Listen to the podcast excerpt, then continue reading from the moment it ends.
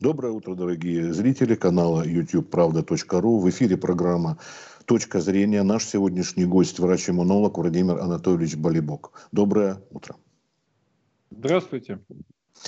А, на прошлой неделе появилась информация об одном заболевшем э, коронавирусом из Великобритании. Сейчас, наверное, уже их больше. Я просто вот уже не проверил информацию, или она уже не так актуальна. Что вообще могли бы рассказать? Потому что СМИ сообщили, что в Великобритании это была новая мутация вируса SARS-CoV-2, так писали. По предварительным оценкам он может быть даже заразнее прежнего, но пока неизвестно, штамм этот опасен с точки зрения смертности или госпитализации или нет. Э, ну, собственно, информация об этом штамме была опубликована только в конце декабря, вот, хотя выявили его еще в сентябре месяце, и, собственно говоря, все опасения, связанные с этим штаммом, они заключаются в том, что а, вот нынешняя вспышка пандемии в Британии, вот, скажем так, третья волна, которая у них уже началась, и э, вызвала необходимость введения локдаунов в некоторых частях Великобритании – она была вызвана вот этим новым штаммом э, коронавирусной инфекции, условно называемым британским. А, специалистов, в общем-то, переполошило то, что в этом штамме обнаружены мутации в области спайк, спайк белка, спайк протеина.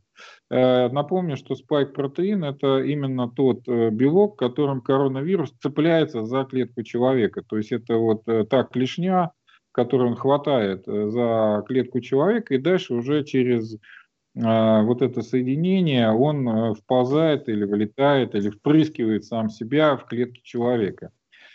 А все, собственно говоря, вакцины и постинфекционный иммунитет, то есть тот иммунитет, который э, приобретается после перенесенного заболевания, так называемые нейтрализующие антитела – они все завязаны на то, что они должны сработать против вот этого спайк-протеина, его нейтрализовать, тогда вирус э, не может проникнуть в клетку человека, ну и, собственно говоря, сразу после заражения на этом э, вирусная инфекция заканчивается. То есть раз вирус не может проникнуть в клетку человека, то э, инфекция обрывается. Ну, собственно говоря, вот таким образом работает иммунитет. А в британском а, штамме несколько мутаций коронавируса, э, несколько мутаций, э, несколько замен аминокислот вот в этом э, белке, что может привести к изменению конформации белка, то есть его пространственной конфигурации. А почему это важно? Дело в том, что вот этот белок, он служит таким своеобразным ключом и сами понимаете, то есть ключ это вот что-то такое вот в пространстве, всякие бороздки, всякие э, значит, выступы на ключе. Вот. И он должен идеально подходить к тому замку, в котором он отпирает. Э, но если э, вот эти мутации очень э, как бы существенны, то, соответственно, этот белок будет ускользать из-под действия антител, но будет отпирать э, и дальше замок. Поэтому вот э, считается, что сейчас вот эта последняя вспышка э, коронавируса в Великобритании вызвана тем, что вот распространился новый штамм коронавирусной инфекции. Тут, наверное, очень важно для наших зрителей о том, а насколько вакцинация помогает вот при мутациях разного рода. И при той, что сейчас вот эта третья волна наблюдается, или, возможно, ожидаемая в будущем. Э, то, что э, дальше вот установили наши британские коллеги, значит, они протестировали э, различные варианты вот, антител против старого штамма, условно говоря, итальянский, который у нас распространился с весны 2020 года, и ну, вот этого британского штамма выяснилось, что антитела, которые были получены в результате перенесенного заболевания, ранее перенесенного заболевания, антитела, которые получаются в результате вакцинации, они нейтрализуют вот этот британский штамм коронавируса, поэтому э, против него сохраняется и иммунитет уже переболевших, и против него сохраняется иммунитет у тех, кто провакцинирован. Ну, примерно какой срок сохранения? Месяц, неделя? В среднем? Ну, провокационный вопрос, потому что реально сохраняется иммунитет, сохранение иммунитета зависит не от вируса и не от вакцины, а от иммунной системы самого человека, которого там или перенес заболевание, или его вакцинировали. А, это свойство иммунной системы человека сохранять или не сохранять иммунитет против э, какого-то заболевания. А, я приведу такой пример, что вот сейчас э, у нас есть пациенты с декабря 2019 года, это пациенты, которые были выявлены в городе Ухань э, в Китае, откуда, собственно говоря, началось вот это заболевание, пандемия. У большой части этих пациентов до сих пор сохраняется иммунитет. Э, постинфекционный. Поэтому... Это, это с декабря 2019 года, а не 2020. Декабря 19 да, уже год с лишним сохраняется иммунитет. Но это данные были в декабре опубликованы 20 то есть год, по крайней мере, иммун, иммунитет у них сохранялся. Вот, поэтому вот э, спекуляции по поводу того, что там иммунитет сохраняется на 3 месяца, на 4 месяца, там, на, на сколько-то еще месяцев, это все спекуляции. А, кроме того, а, значит, иммунная система, она таким свойством обладает. То есть, вот, например, получили вы вакцину, вот, у вас выработался иммунитет. Дальше, ну, как обещают наши российские власти, значит, будут ослабляться мероприятия а, карантинные, отменят, в конце концов, когда-то перчаточный масочный режим, вот, и что произойдет? Ну, собственно говоря, будет свободное перемещение людей, свободные коммуникации и свободный обмен вот этой же коронавирусной инфекцией. Но те люди, которые иммунные, а, повстречавшись снова с коронавирусом, у них иммунитет будет снова как бы, ну, восстанавливаться. Это свойство иммунной системы. То есть как только иммунная система понимает, что вот вирус, против которого есть иммунитет, он находится в окружающей среде, то она снова и снова и снова как бы начинает вырабатывать антитела для того, чтобы защитить человека. Э, иллюстрации этому я могу привести немало. Ну, в частности, например, прививка против э, кори. Э, Ее один раз в детстве делают, а потом выясняется, что почти всю жизнь у человека сохраняется противокоревой иммунитет. Не из-за того, что прививка такая великолепная, а из-за того, что мы постоянно контактируем с вирусом, который циркулирует в человеческой популяции, и иммунная система вынуждена поддерживать противокоревой иммунитет практически всю жизнь. То есть, Владимир Анатольевич, самое главное, тут вы нам, э, по-моему, раскрыли не столько э, в эффективности, наверное, самой вакцины, сколько в эффективности иммунной системы каждого отдельного человека, каждого отдельного индивидуума. Вы знаете, вот э, как только э, вы спрашиваете о состоянии иммунитета э, значит, постпрививочного или постинфекционного, вот вам все время разные вещи говорят. Вот иммунологи, вот, ну, собственно говоря, ну да. Если их спросить, они все вот в один голос скажут. Это не свойство прививки, это свойство иммунной системы человека. Понятно. Ну а сама а, а, прививка, которые делались в других странах, вы, наверное, контактируете с коллегами зарубежными? Что там говорят по поводу вот этих прививочных мер? Может, какие-то результаты известные, какие-то... Чтобы слухи развеять, потому что действительно их масса. Ну, я, собственно говоря, не знаю, какие слухи надо развеивать. Э, вот, э, данные достаточно регулярно публикуются. Э, Это Значит, в научных вот... журналах прессе совсем другое возможно. Да нет, в прессе тоже публикуется. Ну, просто у нас такой своеобразный очень теперь поток информации стал э, бурный, но очень мутный. Поэтому информацию там э, выудить. выудить очень сложно, да, в этой мутной воде. А, значит, больше всего прививок относительно населения сейчас сделано в Израиле. Они пользуются AstraZeneca и Pfizer. А, вот, у них а, достаточно большое количество, ну, относительно большое количество тяжелых осложнений на этих прививках. И я напомню, что а, значит, Pfizer значит, это так называемая матричная вакцина, а AstraZeneca это векторная вакцина, ну, напоминает по своим свойствам нашу спутник Ви, AstraZeneca. Вот. Больше всего, конечно, осложнений на матричной на Pfizer. Вот, э, и тяжелых осложнений там, с летальными исходами.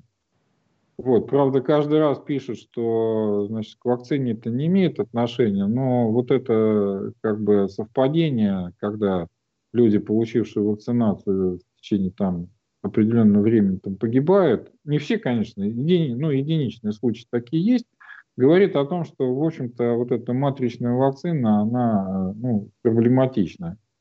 Э, векторные вакцины – это спутник Ви и AstraZeneca. Значит, спутник Ви – это на человеческом аденовирусе построено, AstraZeneca – это аденовирус обезьян.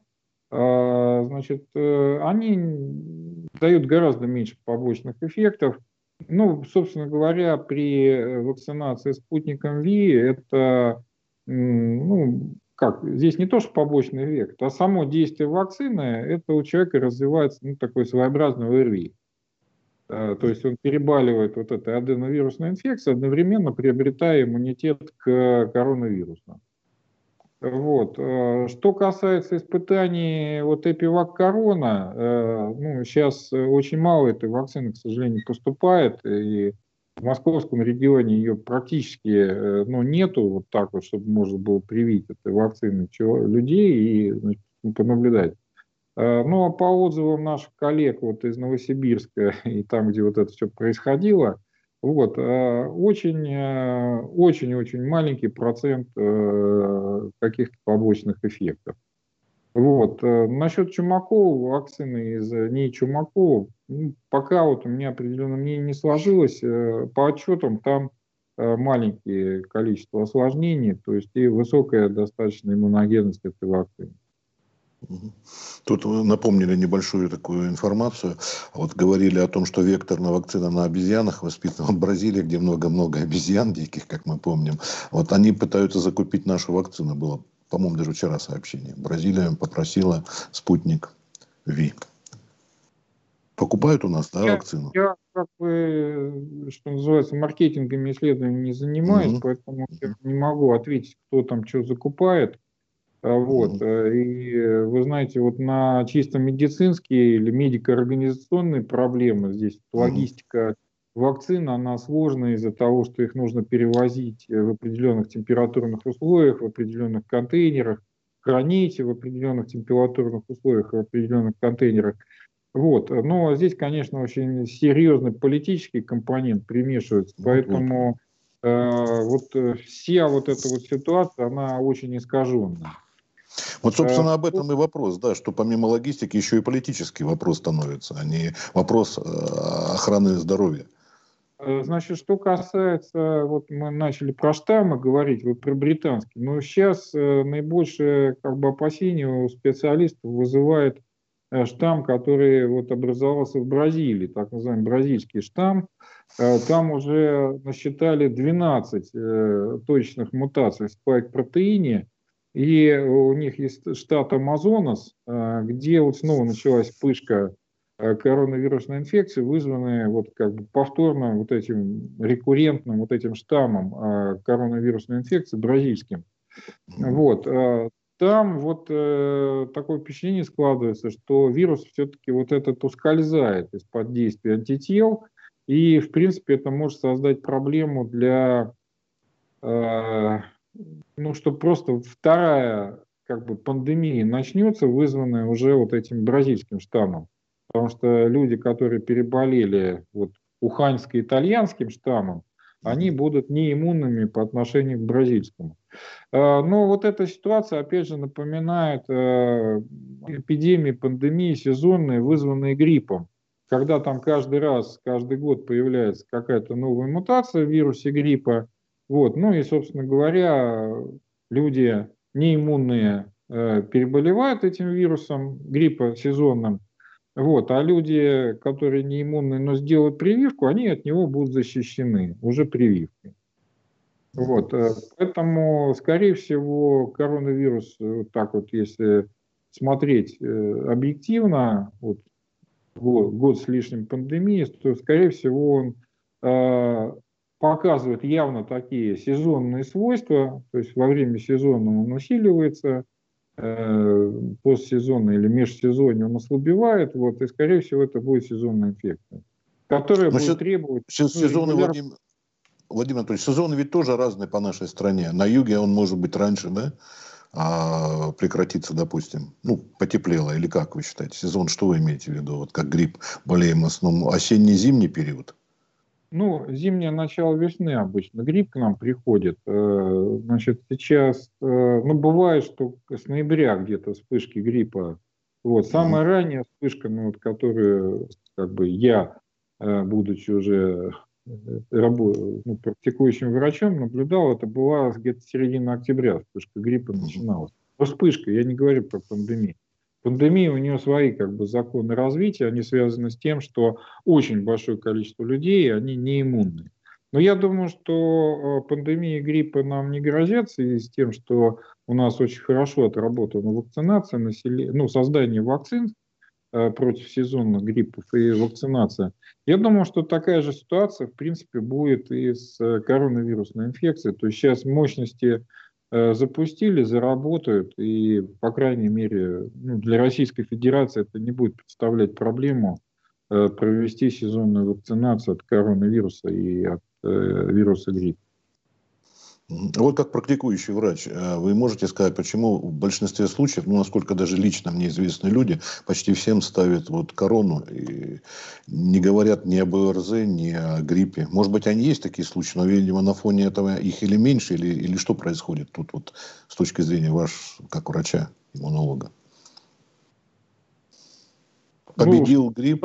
Нет, собственно говоря, что происходит у заболевания, которое называется COVID-19, угу. у него есть совершенно определенная ну, как бы клиническая картина, которая отличается от банальных вот, сезонных ОРВИ, и эта клиническая картина, она отличается и от гриппа. Вот, э, собственно говоря, на основании вот этой клинической картины, даже если не типируется вирус, Э, ну, то есть вирус не выделен ни в ПЦР, э, вот, э, диагноз выставляется вот коронавирусная инфекция. Ну, COVID-19, то есть заболевание, вирус, вызванное коронавирусной инфекцией, вот, там два кода. Один код – это коронавирусная инфекция подтверждена, и второй код – это COVID-19, коронавирусная инфекция не подтверждена. То есть э, врачи имеют право выставлять вот на основании клинической картины.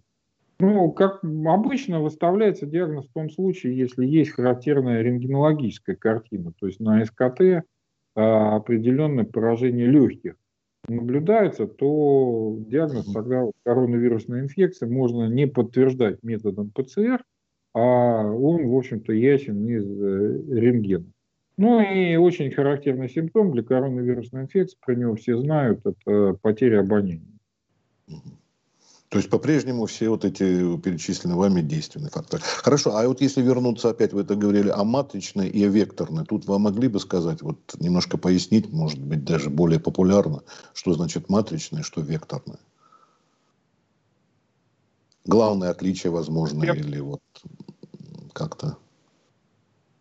Ну, я объясню. Значит, э, вот Э, для того, чтобы иммунная система начала вырабатывать иммунитет, начала вырабатывать антитела, мы в основном про антитела говорим, угу. ей нужно предъявить э, вирусный белок. Вот. Вирусный белок доставить в организм можно несколькими путями, ну, при помощи вакцины. Да? Значит, классические вакцины, ну, вводится либо сам вирус убитый, это вот вакцина имени центра Чумакова, вот она так будет, на убитом вирусе. Либо вводятся фрагменты белка, это вот эпивак корона, пептидная вакцина, то есть они синтезировали кусочки вирусных белков, и иммунная система предъявляет вот эти кусочки. Вот. Либо э, каким-то образом э, значит, э, организм заставить вот эти вирусные белки вырабатывать самому. Значит, э, здесь тоже несколько подходов. Либо ослабить вирус, сделать его каким-то неактивным, но чтобы у него сохранялись вот эти вот белки. Вот. Э, на этой основе ну, были, собственно, созданы вакцины э, типа живая полиомиелитная, живая коревая, живая краснушная. Они были на ослабленных вирусах построены. Вот. Векторная вакцина, значит, это мы берем ну, какой-то неопасный вирус, который ну, практически человек переносит бессимптомно, вот эту вирусную инфекцию. И к этому вирусу просто пришиваем информацию о каком-то белке, который нам нужно иммунизировать, против которого нам нужно иммунизировать.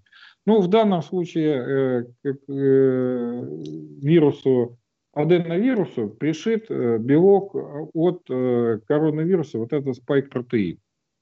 Вот. А вакцина сделана таким образом, что сам вектор, то есть аденовирус, который вводится в организм, он в организме не размножается.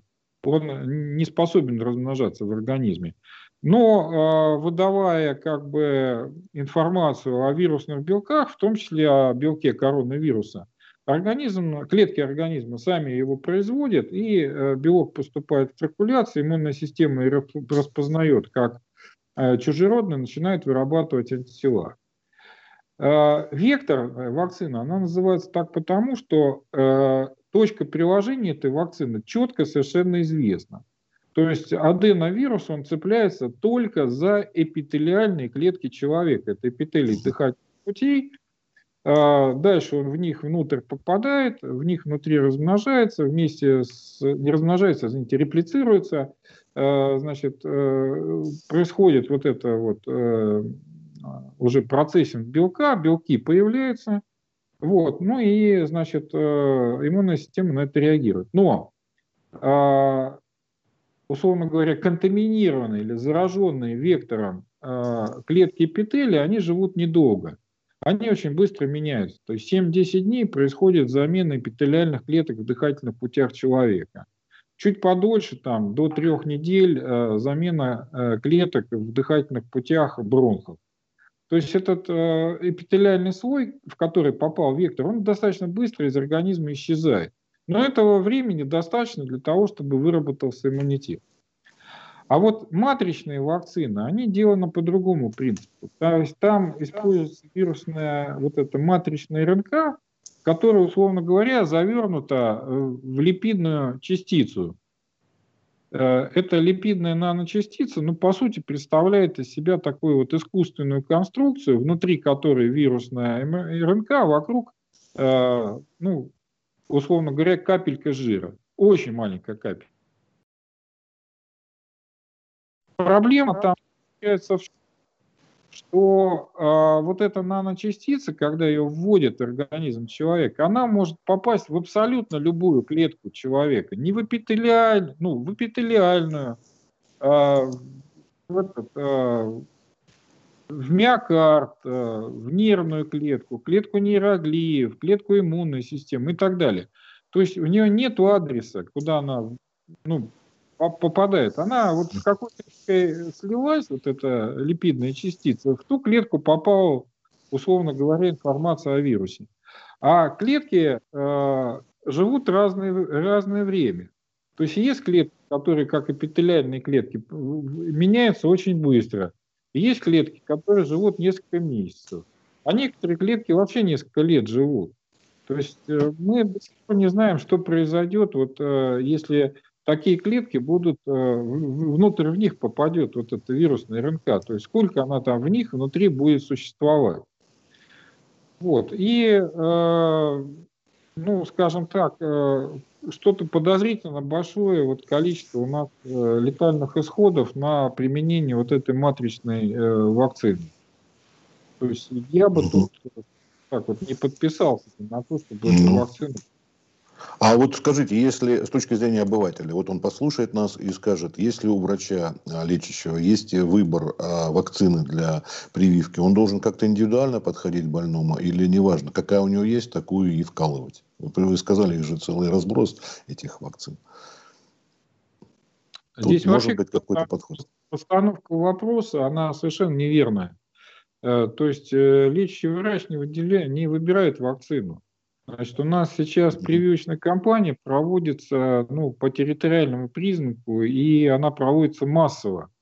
Там э, задача врача, который осматривает пациента перед э, вакцинацией, это определить, есть или нет у него противопоказаний. То есть его можно в данный момент привить данной вакциной, или его прививать нельзя. Вот. А о выборе вакцины сейчас вообще речь не стоит. Нам надо просто массово прийти, привить э, ну, как можно больше количество населения, особенно вот эти профессиональные контингенты, возрастные контингенты, то есть те, кто наиболее тяжело болеет или наиболее часто болеет. Вот, может быть, там в следующих сезонах э, будет выбор вакцин, но я очень сильно сомневаюсь, опять же, в связи с тем, что есть определенная логистика, и э, ну, это достаточно сложная такая вещь, э, чтобы ну, в одной медицинской организации, в одном медицинском учреждении был набор вакцин.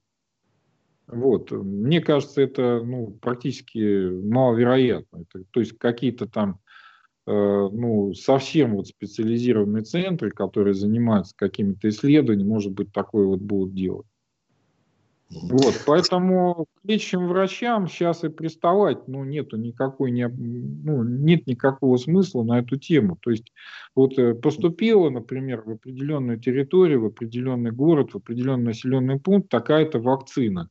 Вот, если вы сомневаетесь, вы просто можете подойти там к вашему терапевту и спросить, вот у нас сейчас вот такая вакцина прививается, у меня там есть противопоказания или нет у меня противопоказаний к э, вакцинации.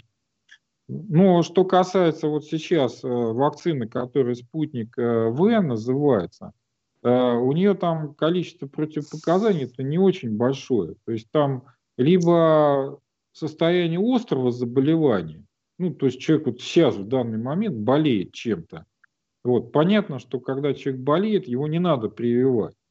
Это касается и, собственно говоря, острого заболевания какого-то или обострения хронического. То есть у него, например, ну, там, гастрит или язва желудка, там, или пиелонефрит, вот он обострился сейчас. Вот пока у вас это обострение, не надо прививаться.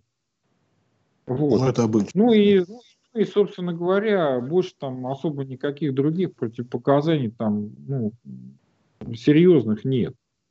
Там по поводу онкопациентов, там а, ну, вопрос решается отдельно. Онкозаболевание не является противопоказанием прививки, вот, но э, просто надо смотреть, в каком состоянии вообще сам пациент находится.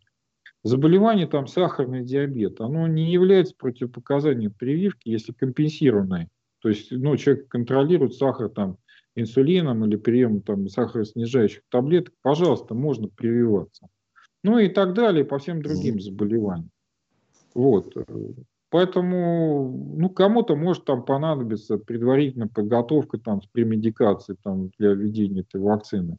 Тут не столько э, реально там отменить какие-то осложнения, сколько больше такая э, психо- психолого-медицинская поддержка, вот эта премедикация.